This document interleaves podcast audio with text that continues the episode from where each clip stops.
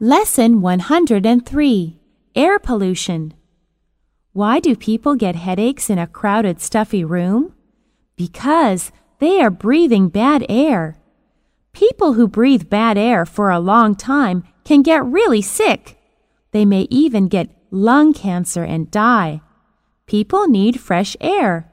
Fresh air cleans the blood. For our health's sake, we should all, therefore, do our part to fight against air pollution.